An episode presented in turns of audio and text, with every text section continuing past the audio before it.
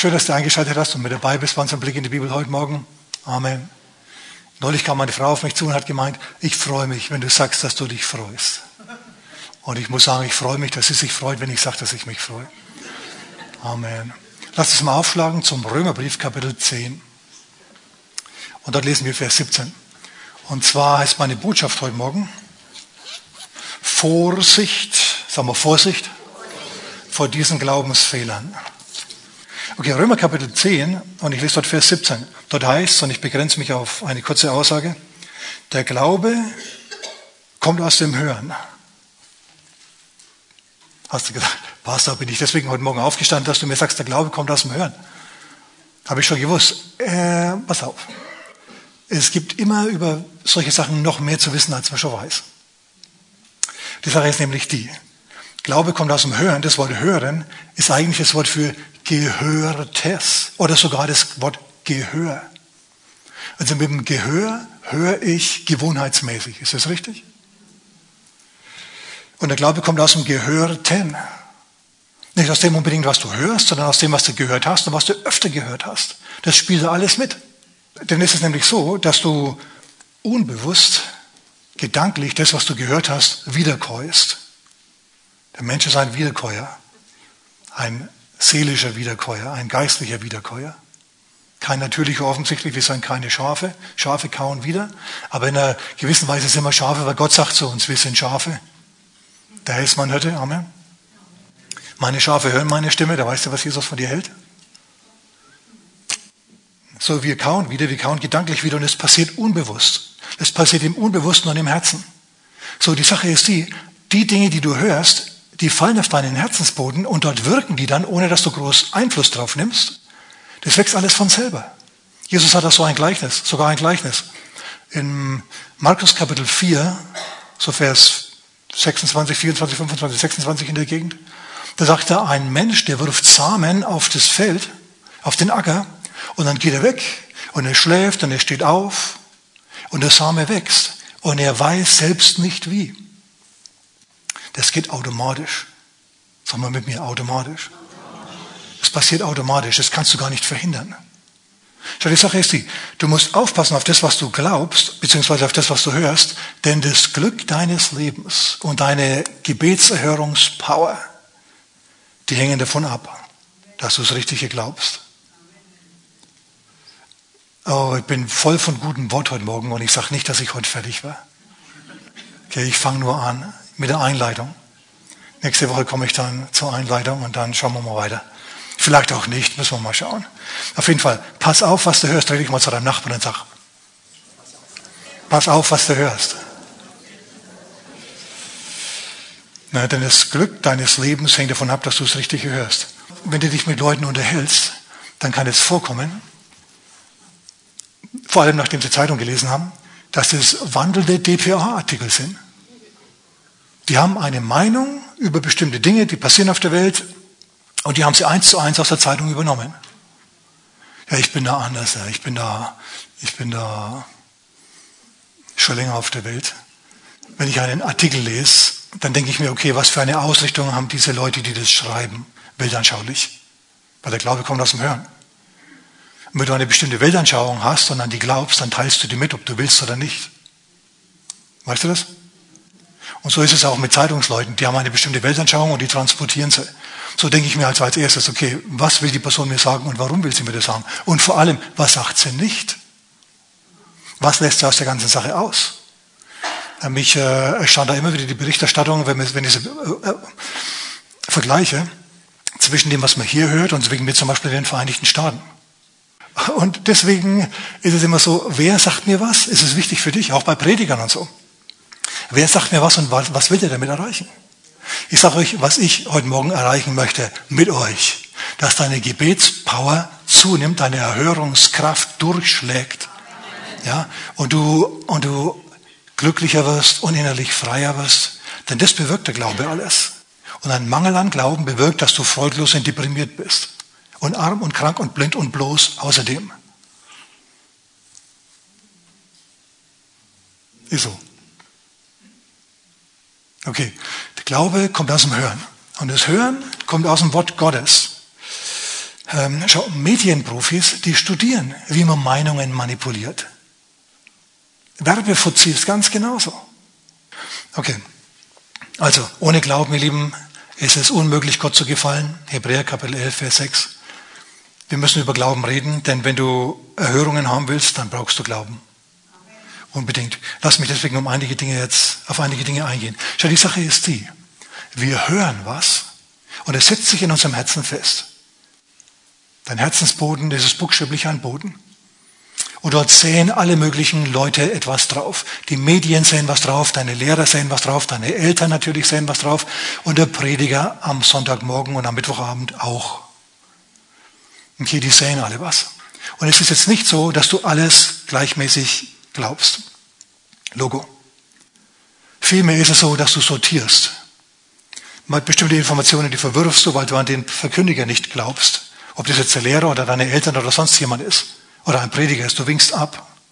Schau, dieses Wort, das bewirkt dann keinen Glauben in dir. Das, du winkst ja ab.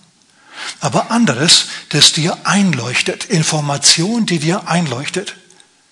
Die fällt in dein Herz und dort fängt sie an zu wirken und dort formt sie dann eine Lebensanschauung, eine Weltanschauung. Und diese Weltanschauung, die beeinflusst, ob du Gebete erhört bekommst oder nicht.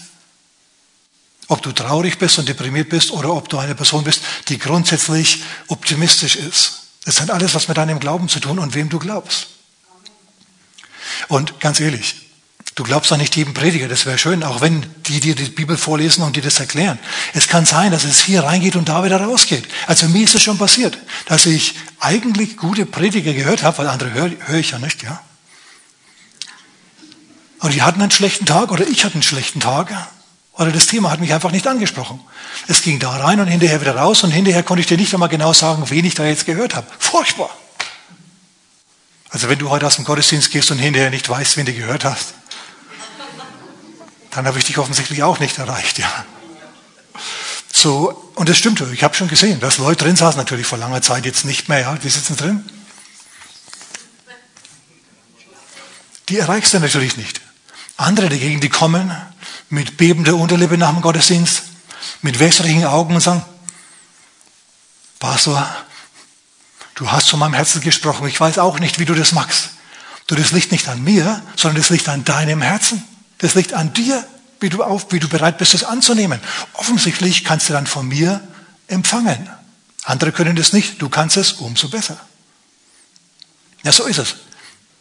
So, denk also dran, Glauben, was du glaubst, das kannst du dir nicht einfach so raussuchen, sondern das passiert mehr oder weniger zufällig. Sag mal zufällig. Es ist wichtig dass wir das erkennen, dass, dass, dass wir Sachen glauben, dass es über uns kommt, dass wir das gar nicht so merken. Man kann nicht immer genau sagen, oh, da, um, am, äh, am was haben wir heute den? Am 23. 10. 22 um 11.14 Uhr, da bin ich durchgebrochen zum Glauben und seitdem, das geht anders, das geht anders. Ich sag mal so, du kannst nicht an dem, was du fühlst, erkennen, was du glaubst, sondern nur an deinen Taten ablesen. Was du glaubst, kannst du unweigerlich und nur an deinen Taten ablesen. Wenn du sagst, oh ja, Bibellesen ist wichtig, aber du hast seit 14 Tagen das Buch nicht mehr aufgemacht, dann glaubst du nicht, dass Bibellesen wichtig ist. Danke für das donnernde Amen, aber das ist trotzdem so. Ist ganz einfach. Wenn du sagst, oh ja, Gebet ist wunderbar, und Gebet hilft wirklich und der Herr, der hört, wenn ich bete. Okay, gut. Wenn du in den letzten 14 Tagen vielleicht fünf Minuten gebetet hast, dann glaubst du nicht an Gebet. Dann gib zu, vor dir selber zu und sag zu Gott, Herr, dein Wort langweilt mich und Gebet, pff, es ist mehr frommes Wünschen. Bei vielen Leuten erkenne ich, die beten nicht im Glauben. Das kannst du vergessen. Die wissen gar nicht mal, wie das geht. Bei denen ist Glauben, bei denen ist Gebet frommes Wünschen. Pastor, bet für mich. Dann beten wir und dann sage ich, und jetzt bist du durch.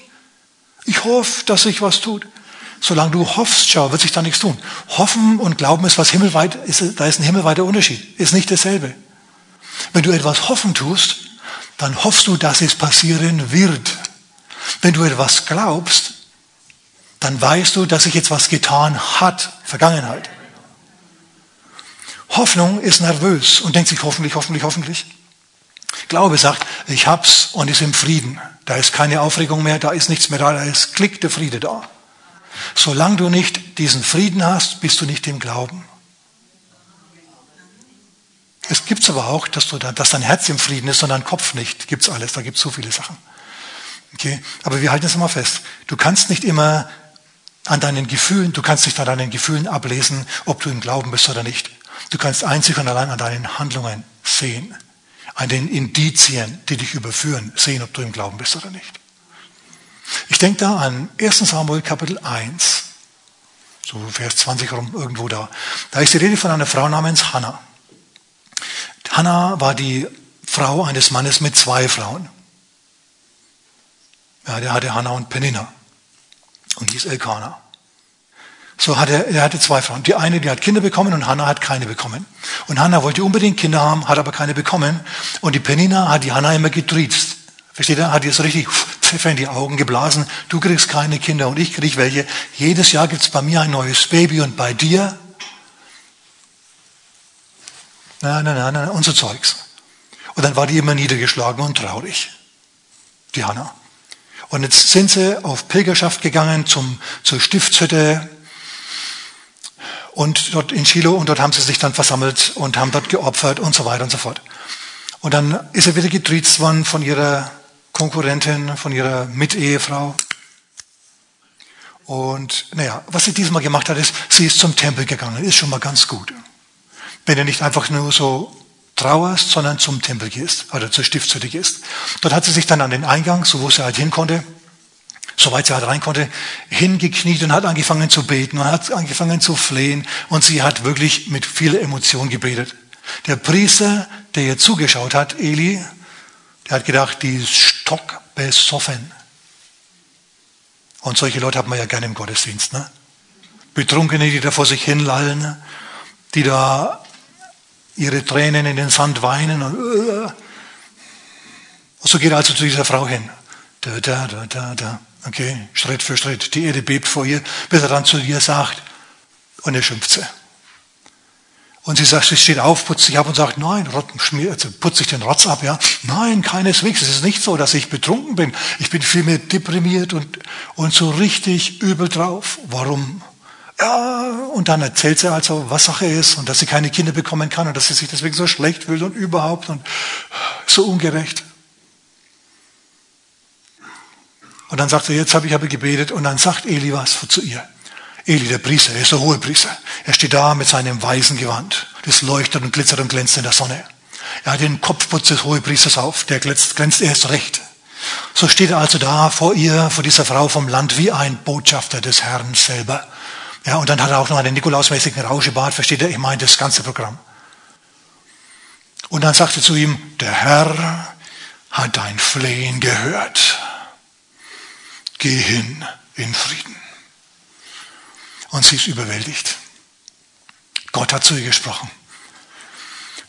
Und sie geht weg und dann kannst du nachlesen, da heißt's, und sie ging weg ihres Weges, sie zog ihres Weges und sie aß und sie hatte nicht mehr ein so trauriges Gesicht. Was nicht da steht ist, und Hannah stand auf und glaubte, sondern es steht da, was sie getan hat, woran man ihren Glauben hat ablesen können von außen. Denkt dran, Jesus sagt auch, an ihren Früchten werdet ihr sie erkennen. An dem, was du gewohnheitsmäßig tust erkennt man, wer du bist, wie du bist und was du glaubst ganz besonders. So, dadurch, dass diese Frau also jetzt weggegangen ist und wieder gegessen hat und nicht mehr so ein trauriges Gesicht hatte, zeigt mir, dass sie geglaubt hat. Dass sie im Frieden angekommen ist. Sie hat geglaubt. Sie hat Entspannung innerlich erfahren. Sie ist durchgedrungen. Und was ist passiert? Im nächsten Jahr ist der Prophet Samuel geboren worden und alles war gut für sie. Preis dem Herrn. So ist es halt so wichtig, dass du von jemandem hörst, das Wort Gottes von jemandem hörst, den du, von dem du empfangen kannst. Hannah konnte von dem Mann empfangen. Und jetzt lasst uns mal ins Neue Testament gehen. Oh Mann, oh Mann, das ist so gut. Ich muss so lachen, als ich das mitgekriegt habe. Lasst uns mal zu Johannes Kapitel 20 gehen. Johannes Kapitel 20. Dort ist die Rede von einem Jünger, der den Spitznamen Zwilling hatte. Zwilling, ein Zwilling. Warum? Warum heißt ein Mann Zwilling? Weil, er, weil zwei Herzen, zwei Seelen in seiner Brust geschlagen haben. Einmal der totale, absolute Skeptiker, der unmöglich war zu überzeugen. Andererseits aber der, der, wenn er einmal überzeugt war, 200%ig bei der Sache war und total hinter, hinter dir dann stand, wenn er dir mal abgenommen hat, wofür du stehst und was du tust und so weiter. Es ist der Apostel, äh, der Apostel Thomas. Und er ist wirklich, er ist wirklich urig. Was passiert? Der Apostel Thomas, Zwilling, schwänzt den Gottesdienst. Und es ist der wichtigste Gottesdienst seines Lebens, den er da schwänzt. Und er schaut sich hinterher auch nicht das Video an, er ist auch nicht in der Online-Kirche mit dabei und schaut sich da an, ja, sondern er schwänzt einfach. Warum er schwänzt, wissen wir nicht, aber er ist nicht da, als der wichtigste Gottesdienst in dieser Gemeinde stattfindet, der jemals stattfand. Was passiert? Die Jünger haben sich verbarrikadiert vor den Juden, es ist nach der Auferstehung. Bisher hat sich Jesus aber seinen Jüngern noch nicht zu erkennen gegeben. Er ist ihnen nicht wieder erschienen. Aber jetzt, wo die Türen versperrt sind, wo sie alle bibbern und Angst haben, wo sie denken, alles ist aus, erscheint plötzlich Jesus bei ihnen. Und als er so sieht, wie sie also sich grämen und auf dem Tisch starren und traurig sind und im Hintergrund schluchzt Johannes, ja, steht Jesus da und klopft auf den Tisch. Dann schauen sie ihn an und er sagt, Friede euch. Und sie sind platt Sie sind. Er ist auferstanden. Er ist auferstanden. Und sie, sie kommen und sie springen auf ihn drauf und sie fassen ihn an und sie schütteln ihm die Hand und sie streicheln ihn und sie sagen, Herr, du bist es, du bist es wirklich. Und er sagt, ich bin's wirklich. Gib mir, habt ihr was zu essen hier? Gib mir ein Stück gebratenen Fisch. Und dann isst er vor ihnen und es ist wie in der alten Zeit. Nur, dass Jesus diesmal Löcher in den Händen hat. Und sie sind total begeistert. Der Auferstandene ist ihnen erschienen. Und dann geht Jesus wieder und es vergeht eine Woche äh, bleiben, wir noch, bleiben wir noch am Nachmittag, an dem der Gottesdienst dann vorbei ist und Jesus wieder gegangen ist. Also stimmen wir überein, dass es der wichtigste Gottesdienst war, den die zwölf bisher erlebt haben. Der Auferstandene kommt und predigt selber. Der auferstandene Christus kommt und predigt selber. Gibt es einen besseren Gottesdienst? Definitiv nicht. Also wenn du sagst, oh, ja, dann Okay. Alles klar. Also Jesus persönlich steht da, nicht irgendein Prediger, ja, zu dem der Heilige Geist gesprochen hat, was er sagen soll, sondern Jesus selber. Und er sagt ihnen was. Und dann kommt der Apostel Johannes, äh, Thomas. Und sie sind total begeistert, ihre Gesichter leuchten die von Petrus, Johannes, Jakobus, Andreas, Philippus, Nathanael, wie sie alle heißen, die bringen sich überhaupt nicht mehr zusammen, sondern die reden durcheinander und sind total begeistert, als Thomas durch die Tür durchkommt. Aber jetzt macht er wieder seinem Spitznamen alle Ehre. Er ist wieder der eine Thomas, der Skeptiker Thomas. Er ist nicht der Glaubenstomas, der mit Jesus bereit ist, in den Tod zu gehen, sondern er ist der Skeptiker. Wir haben den Christus gesehen, wir haben Jesus gesehen, er lebt, der Herr ist auferstanden. Die Mädels, die uns das erzählt haben, die haben recht gehabt. Und du hast diesen weiblichen Prediger nicht glauben wollen. Sie haben tatsächlich recht gehabt. Er ist uns erschienen. Und Thomas schaut sie sich an, die Gesichter, die ihr alle kennt. Genau kennt, seit drei Jahren, dreieinhalb Jahren genauestens studiert hat. Er war ja mit ihnen zusammen die ganze Zeit. Er ist ja auch ein Apostel des Lammes und Sie sind es auch. Er kennt sie alle. Er kennt die große Klappe von dem einen. Er kennt die Hinterhältigkeit vom anderen, der sich mittlerweile erhängt hat. Er kennt sie alle. Er kennt sie alle. Und deswegen, weil er sie so gut kennt, dringen sie mit ihrer Botschaft, obwohl es die pure, nackte, reine Wahrheit ist, nicht durch.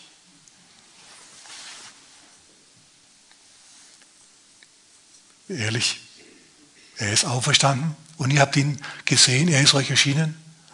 Jungs, ihr halluziniert. Nein, glaubst du uns nicht? Mm -mm. Warum nicht? Weil ich euch zu gut kenne. Dann sagt er, wenn ich nicht meine Finger, zunächst mal, wenn ich nicht seine Wunden sehe und wenn ich nicht meine Finger in seine Wundmale lege, Wenn ich nicht sehe und wenn ich nicht fühle, werde ich nicht glauben. Der legt sich da eindeutig fest. Er sagt, ich lasse mich doch von euch nicht verschaukeln. Da kann ja jeder kommen und hier so Zeug erzählen. Warum soll ich euch glauben? Ich kenne euch viel zu gut. Ihr seid Sprüchbeutel. Sprüchbeutel seid ihr. Sprüchbeutel. Kennst du auch Leute, die so reden, wenn du zu ihnen über Jesus sprichst? Sagst, Sprüchbeutel seid ihr. Warum soll ich das glauben? Das ist eine gute Frage. Warum sollen die das glauben? Aber jetzt kommt Jesus ins Spiel. Jetzt vergeht eine Woche, jetzt ist wieder Gottesdienstzeit und diesmal ist Thomas dabei. Er schwänzt nicht wieder. Diesmal ist er im Gottesdienst mit dabei. Und Jesus erscheint ihm noch einmal. Pass auf. Jesus schickt ihm einen Prediger, von dem er empfangen kann. Hast du das gehört? Bisher hat er mit Leuten zu tun gehabt, die er nicht, von denen er nicht, nicht empfangen kann. Die haben zwar das Wort Gottes gepredigt und das war die reine Wahrheit, aber er hat es nicht empfangen können. Er hat ihnen nicht geglaubt. Und Gott in seiner Barmherzigkeit, Gott, der will, dass du Glaubenspower hast, dass du durchdringst zur Erhörung, der erbarmt sich jetzt über dich und der schickt dir jetzt einen Prediger, von dem du empfangen kannst. Wenn du den Herrn bittest, dann gibt er auch dir Leute, von denen du empfangen kannst. So kommt Jesus selber. Er kommt höchstpersönlich. Und er sagt, Thomas? Thomas steht in die Harzeberge. Jesus sagt, tritt vor, gib mir deine Hand. Siehst du die Seite? Den Speer, die Speerwunde? Siehst du meine Hände? Leg deine Finger in die Hände. Und er sagt, oh Herr. Und dann, schau, dann wandelt er sich vom Skeptiker zum 200-prozentigen. Dann sagt er zum Herrn, Jesus, mein Herr und mein Gott. Und Jesus sagt nicht, oh, ich bin nur Prophet. Ah, ah. Jesus sagt vielmehr, glückselig, die glauben, ohne gesehen zu haben. Glückselig solche, die nicht permanente Zyniker sind, die nicht Gefühlsgläubige sind, die nicht abgelenkt sind, oh, auf das muss ich alles noch eingehen, sondern glückselig sind die, die das Wort, wenn sie es gehört haben, einsinken lassen und sich überlegen, von wem habe ich da jetzt gehört? Ist die Person vertrauenswürdig? Ja, die anderen Apostel, die waren sehr wohl vertrauenswürdig. Petrus, Johannes und Jakobus waren vertrauenswürdig. Amen. Aber er hat sich geweigert, von denen zu hören. Obwohl die einen guten Ruf schon seit Jahren hatten. Okay, gut, einen durchwachsenen Ruf. Aber immerhin, der Herr hat sie, der Herr ist nicht vor ihnen davon gelaufen, sie sind vom Herrn davon gelaufen. Aber sie sind jetzt wieder zurückgekommen und der Herr hat sie wieder angenommen. Das ist ein wichtiger Punkt. Bitte du, das ist ein wichtiger Punkt ist für meine Botschaft, bitte du den Herrn um Prediger, von denen du empfangen kannst, die so reden können, dass es dich anspricht, dass es dein Herz berührt, dass du nicht drinnen sitzt und dir denkst, okay, hoffentlich ist es bald vorbei, sondern, sondern dass du jemanden hörst, der die Herzenseiten zum Schwingen bringt, der etwas in dir zum Klingen bringt, das du nicht beschreiben kannst, wo du einfach denkst, ja, es spricht mich auf einer tiefen Ebene, die ich nicht verstehe, an. Irgendwo spricht mich das an. Das ist gut. Ich kann mich noch so gut an meine eigene Situation erinnern. Als ich junger Christ war, ich habe mich bekehrt im April 1982. Vor 40,5 Jahren. Halleluja. Und ich bin seinerzeit in eine evangelisch-lutherische Jugendgruppe mitgenommen worden. Buchstäblich an der Hand geführt. Weil damals hatte ich noch ziemlich viel mit Drogen zu tun und da saß ich dann teilweise. Und der Gottesdienst, der ist nicht zum einen Ohr rein und zum anderen wieder raus, sondern ist über meinen Kopf drüber, versteht ihr? Der ist gar nicht erst durchgedrungen. Aber als ich das erste Mal so richtig das mitbekommen habe, da stand so ein Typ da, nicht der, nicht der evangelische Pfarrer, netter Mann, aber der hätte mich nicht erreicht. Netter Mann, wirklich guter Mann. Aber der hätte mich damals nicht erreicht. Stattdessen stand jemand anders da junger Amerikaner, fünf Jahre, zehn Jahre älter als ich, selber, Italo-Amerikaner, ja, stand da und hat aus der Bibel gepredigt mit seiner Frau, ja, die äh, als ausgebildete Schauspielerin Hochdeutsch reden konnte. Hat mich maßlos beeindruckt. Ich habe mir gedacht, wow, da ist jemand aus dem, aus dem, aus dem Fernseher rausgeklettert und er steht jetzt bei uns in der alten Scheune. Ja, das war eine abgerissene alte Scheune, dieser Jugendgruppenraum. Und die predigen da.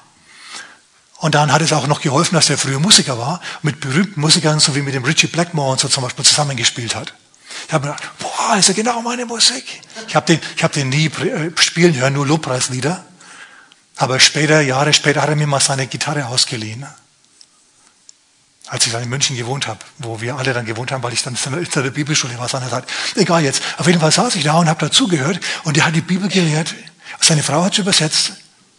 Und es hat mich innerlich angesprochen. Der hat mich erreicht, der hat mich, und ich sage euch mal eins, Gott, der Herr im Himmel, der ist dem einen Schaf, dem einen verlorenen Schaf, das war ich damals, ja, dem ist er nachgegangen und hat dafür gesorgt, dass ich mit einem Prediger, der mich erreicht, zusammenkomme.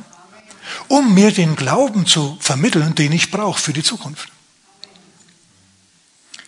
Ja, und das hat dann dazu geführt, dass ich nach einiger Zeit, nach zwei Jahren, ähm, in die große Stadt gezogen bin, wo die eben ihre Gemeinde hatten und auch eine Bibelschule dann hatten und dort ein paar Jahre gewohnt habe.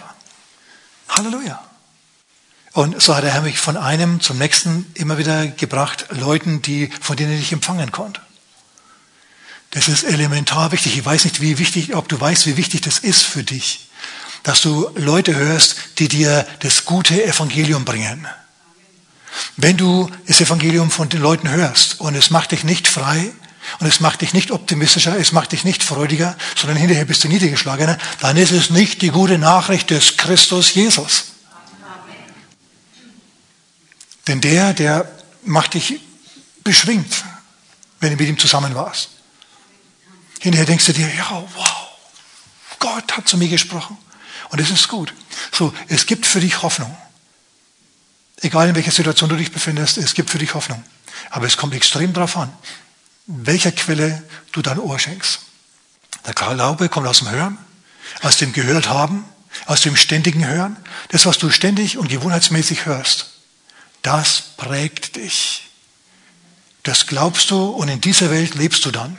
Und ob das dann eine Welt ist, in der die Kräfte Gottes herrschen und schalten und walten, oder ob das eine langweilige, dröge Welt ist, in der sich nie was tut liegt bei dir und nicht bei Gott. Amen.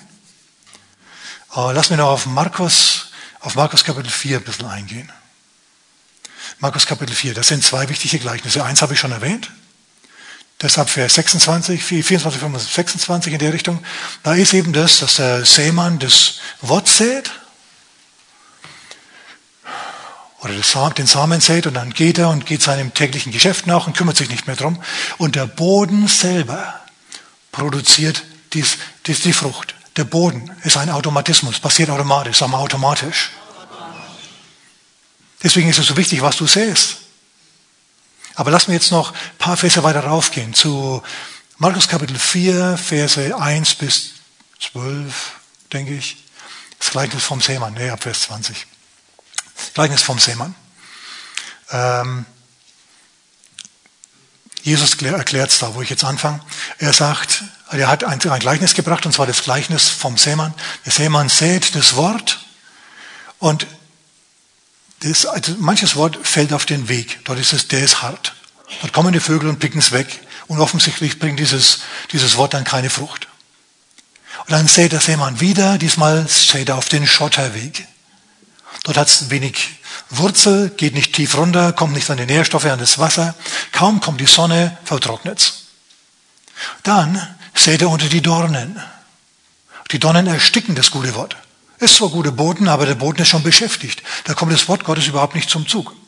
Und dann sagt Jesus, gibt es noch anderen Boden, das ist guter Boden, der ist geackert, da hat man die Steine rausgeglaubt, dort hat man gedüngt, dort hat man bewässert, Dort haben wir gesät und es ist guter Boden und es wächst dann 30, 60, 100-fach, je nachdem. Auf jeden Fall ist dort Sieg und Frucht vorprogrammiert. Du und ich, wir wollen guter Boden sein.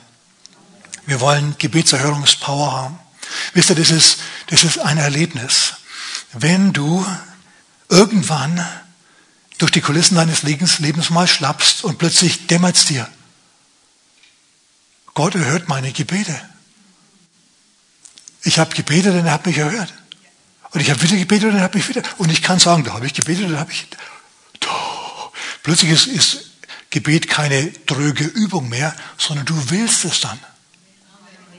Und das, was dich zum, zum, äh, zum Erfolg gebracht hat, die Art und Weise, wie du betest, die behältst du dann auch bei. Das muss dann nicht ewig langes Gebet sein, sondern es kann sein, dass du einfach sagst, Herr, ich fühle mich innerlich stark bewegt, für diese Sache zu beten. Und dann schüttest du dein Herz vom Herrn aus und dann lässt es einfach mal.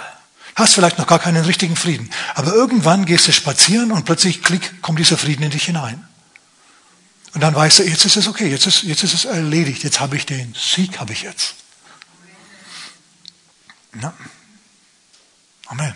Oh Mann, ich könnte so viele gute Erlebnisse diesbezüglich erzählen, aber ich muss wieder zum Wort Gottes zurückkommen. Nochmal ganz kurz zur Auslegung. Jesus sagt, manches Wort ist auf den harten Boden gesät.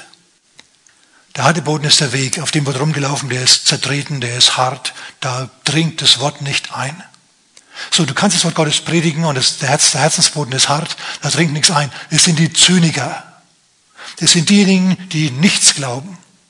Ich rede ab und zu mit Leuten, die sagen hinterher zu mir, ich glaube niemanden, nichts, gar nichts glaube ich, nichts glaube ich. Ich glaube weder, was in der Zeitung steht, obwohl das natürlich nicht wirklich stimmt. Die glauben das sehr wohl. Sondern ich glaube überhaupt nichts mehr. Egal was man hört, man wird betrogen, man wird angelogen von allen. Gar nichts glaube ich. Okay, wenn das deine innere Haltung ist, dann muss der Herr erst eine Situation herbeiführen, in der dein Herzensboden neu gepflügt wird. In anderen Worten, da kommt dann eine solche Krise, dass du der buchstäbliche Atheist im Gummiboot auf dem Ozean bist.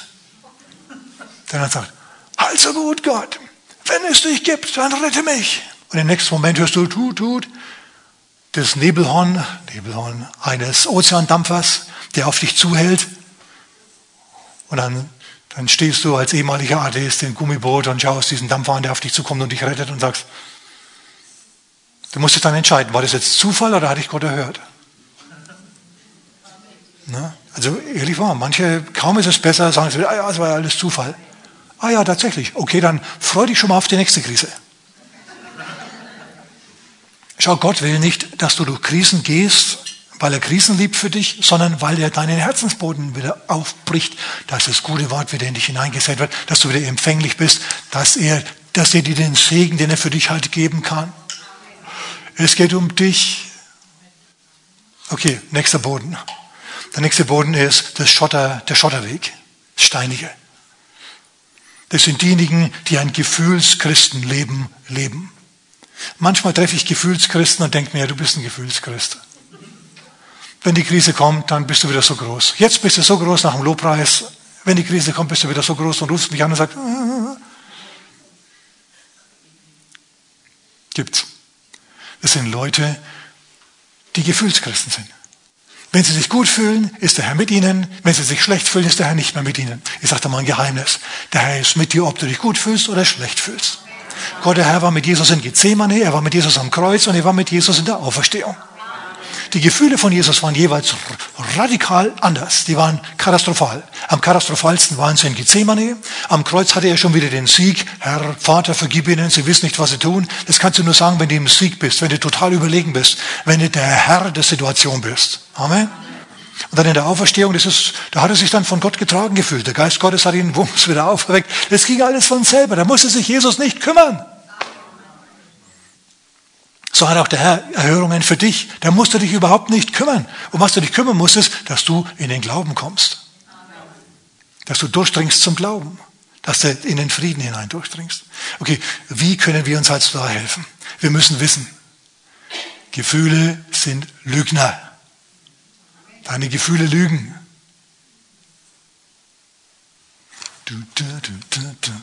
So ist es. Und wie gesagt, du kannst an deinen Gefühlen nicht deinen Glauben ablesen, du kannst nur an was, an was nochmal kannst du deinen Glauben ablesen? Ah, genau, da, da, da habe ich es gehört. Ihr seid voll mit dabei. Amen, preis den Herrn. An deinen Taten und nichts anderem kannst du deine, deinen Glauben ablesen. Nicht deine Gefühle. Okay, wie helfen wir diesen Leuten? Die müssen sich wirklich hinsetzen und müssen die Steine aus ihrem Gefühlsleben heraus glauben. Die müssen sagen, du Stein, du lügst. Diese Steine sind Gefühle, versteht ihr? Da ist jetzt eine Krise. Schau, Gefühlschristen, die sagen, wenn eine Krise kommt, oh Gott, mein Gott, warum hast du mich verlassen? Aber der Herr hat dich nicht verlassen. Deine Gefühle sind jetzt nur anders. Du kannst dann sagen, der Herr ist mein Helfer, was, mir, was will mir ein Mensch tun? Ja? Er ist für mich, er hilft mir, er ist mir dabei. Ich bin der Erbe der Verheißungen Gottes. Ich bin der Erbe des Heils. Seine Engel umgeben mich von vorn, von hinten, von links, von rechts, von oben, von unten. Die ewigen Arme sind unter mir. Das ist die Wahrheit für mich, egal ob ich mich, jetzt, ob ich mich danach jetzt fühle, ob ich das jetzt spüre oder nicht. So ist es. Und dabei bleibe ich. Das sagt das Wort Gottes. Das ist das, was der Glaube sagt. Was der Glaube macht. Glaube ist eine geistliche Kraft, wie Elektrizität eine natürliche Kraft ist. Der Glaube, der verhält sich so, als ob Gottes Wort wahr wäre. Obwohl es scheinbar nicht wahr ist. Damit es wahr wird. Einfach deswegen, weil Gott es gesagt hat. Der Glaube, der hat schöpferische Kräfte. Der kann dein Leben wirklich, wirklich zum Guten verändern. Und wenn du den falschen Glauben entwickelst, zum Schlechten verändern. Du kannst paranoid und, und, und, und voller Sorgen durch die Kulissen deines Lebens laufen. Wir müssen uns da noch ein bisschen unterhalten drüber, nächste Woche, nicht mehr heute. Drüber, dass du auch als Glaubensmensch manchmal deprimiert sein kannst und niedergeschlagen sein kannst. Gott hat da ein Mittel und Rezept für dich. Schauen wir uns nächste Woche an, heute nicht mehr. Vielleicht nächste Woche, vielleicht auch wann anders. Okay. Aber für, für jetzt halten wir zumindest einmal fest, wie gehen wir mit Gefühlschristen um? Was können die tun? Wie können wir denen helfen? Wenn du so ein Gefühlsmensch bist, im Lobpreis, wenn du die Gegenwart Gottes fühlst, ach, dann bist du so nah, du bist kurz vor der Entrückung. Ja, du sitzt dem Vater quasi auf dem Schoß. Hm. Und dann bist du wieder daheim und die Herrlichkeit ist wieder weg und du denkst dir, oh, was koche ich heute?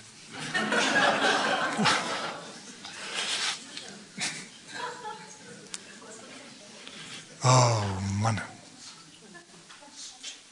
Du musst die Steine rausklauben.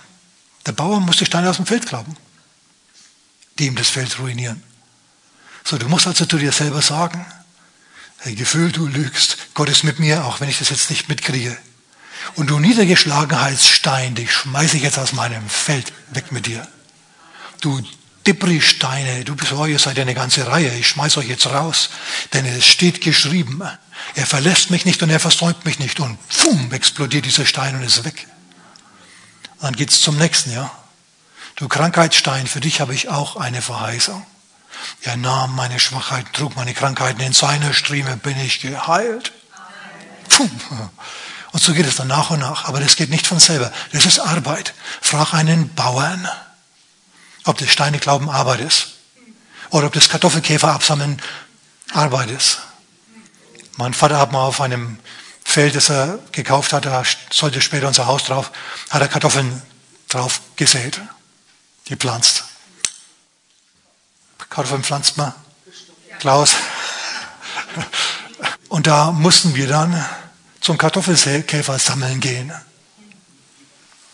Bloß wegen so einer blöden Ernte, ja. Also, wenn dir die Ernte wichtig ist, deine Glaubenserhörungsernte, dann musst du ab und zu Kartoffelkäfer sammeln gehen. Das ist nicht witzig, das ist langweilig, das ist ätzend. Da musst du dich hinsetzen und musst sie kaputt machen, weil wenn du da sagst, flieg ruhig, aber geh nicht mehr auf mein Feld, dann lacht er nur und im nächsten Moment, wumm, ja, ist der wie ein Stutzkampfbomber wieder auf deiner Kartoffel drauf. Das ist nicht so ein Zweck der Übung. So, also wie gesagt, das ist eine eklige Angelegenheit. Aber da musst du durch. Wenn dir an der Kartoffel was liegt, an der Erhörung, liegt irgendjemandem was an der Kartoffel? Amen. Okay, und dann ähm, der dritte Boden. Auf dem wachsen Dornen. Ist zwar guter Boden, aber ich sage mal eins, wenn du Bauer bist und du wirfst einen Schwung in die Hecke hinein, weißt du, was du da erntest? Genau nichts. Warum? Weil der Boden schon beschäftigt ist mit der Hecke. Und was ist jetzt Hecke? Jesus sagt, was die Hecke ist.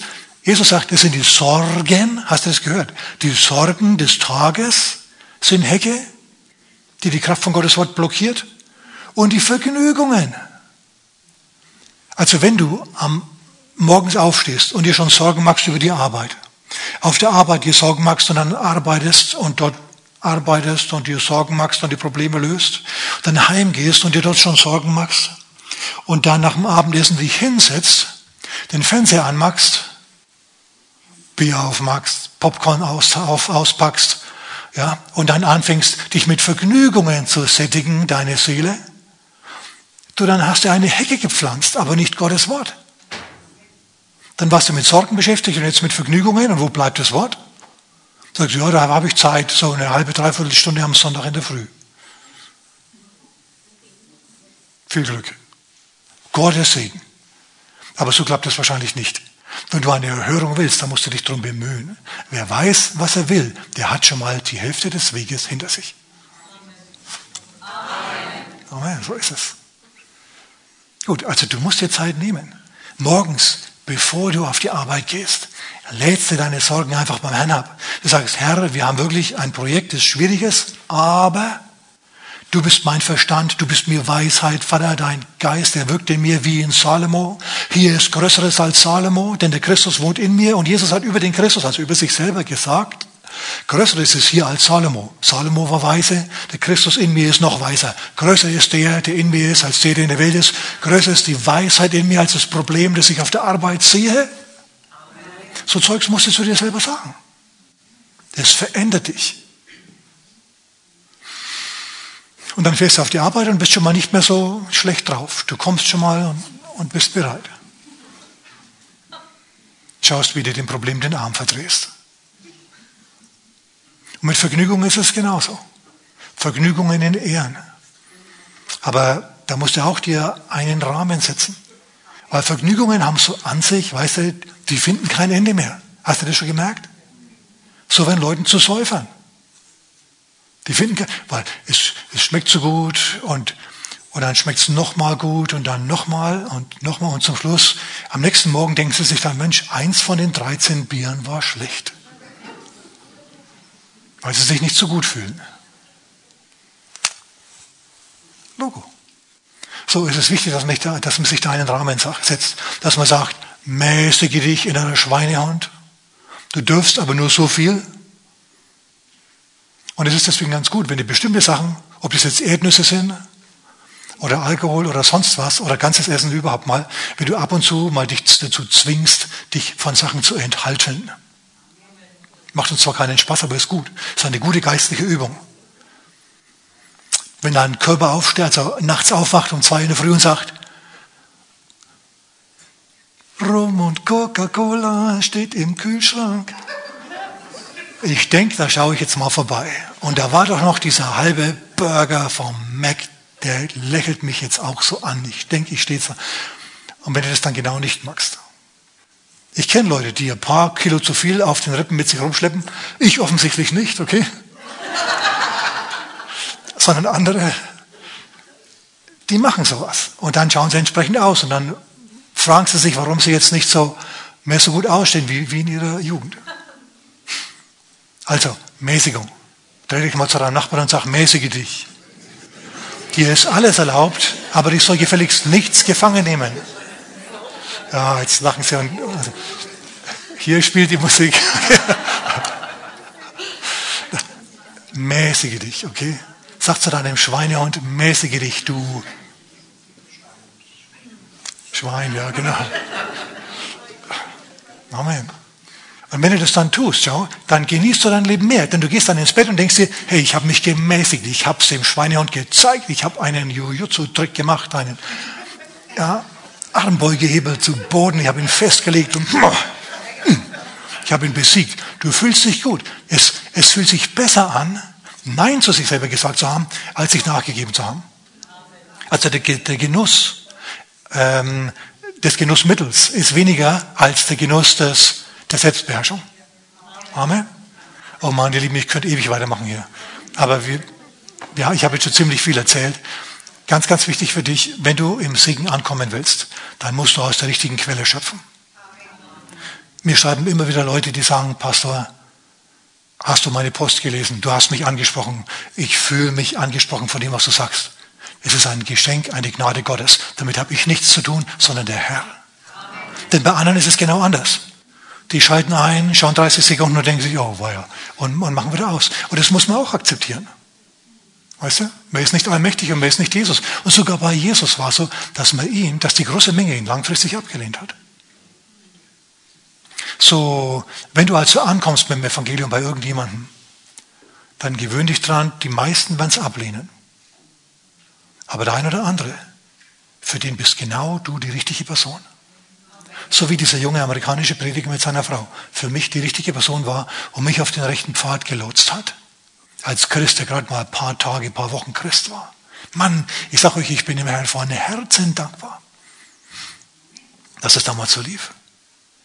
Und wenn du also einen Herrn bittest, zunächst mal bittest du ihn, Herr, gib mir einen Geist der Weisheit und der Offenbarung in der Erkenntnis deiner selbst, erleucht die Augen meines Herzens, dass ich sehe, wer du bist, wie du bist und was du mir geschenkt hast.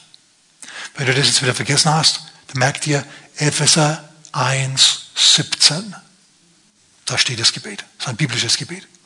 Und ansonsten bittest du einfach den Herrn, Herr, bring mich mit inspirierter Information in Verbindung. Mit der Wahrheit Gottes, die ich annehmen kann und empfangen kann. Und dann mäßige dich so wie Jesus das gesagt hat, und sei kein Zyniker. Schau, wenn du ein Zyniker bist, harten Herzensboden hast, gewöhn dich dran, dass du wahrscheinlich einsam sein wirst. Zyniker sind schwer auszuhalten. Wenn du immer über alle lästerst, dann mag keiner mehr mit dir zusammen sein. Und wenn du ein abgehobener Gefühlschrist bist, dann bist du auch nur anstrengend und dann wirst du durch, durch so manches gefühlsmäßiges Tal gehen. Das ist eigentlich auch nicht notwendig. Naja, und über die anderen Sachen habe ich schon genug gesagt. Amen. Also der Glaube kommt aus dem Hören. Und eigentlich haben wir nur über diesen Vers jetzt geredet heute Morgen.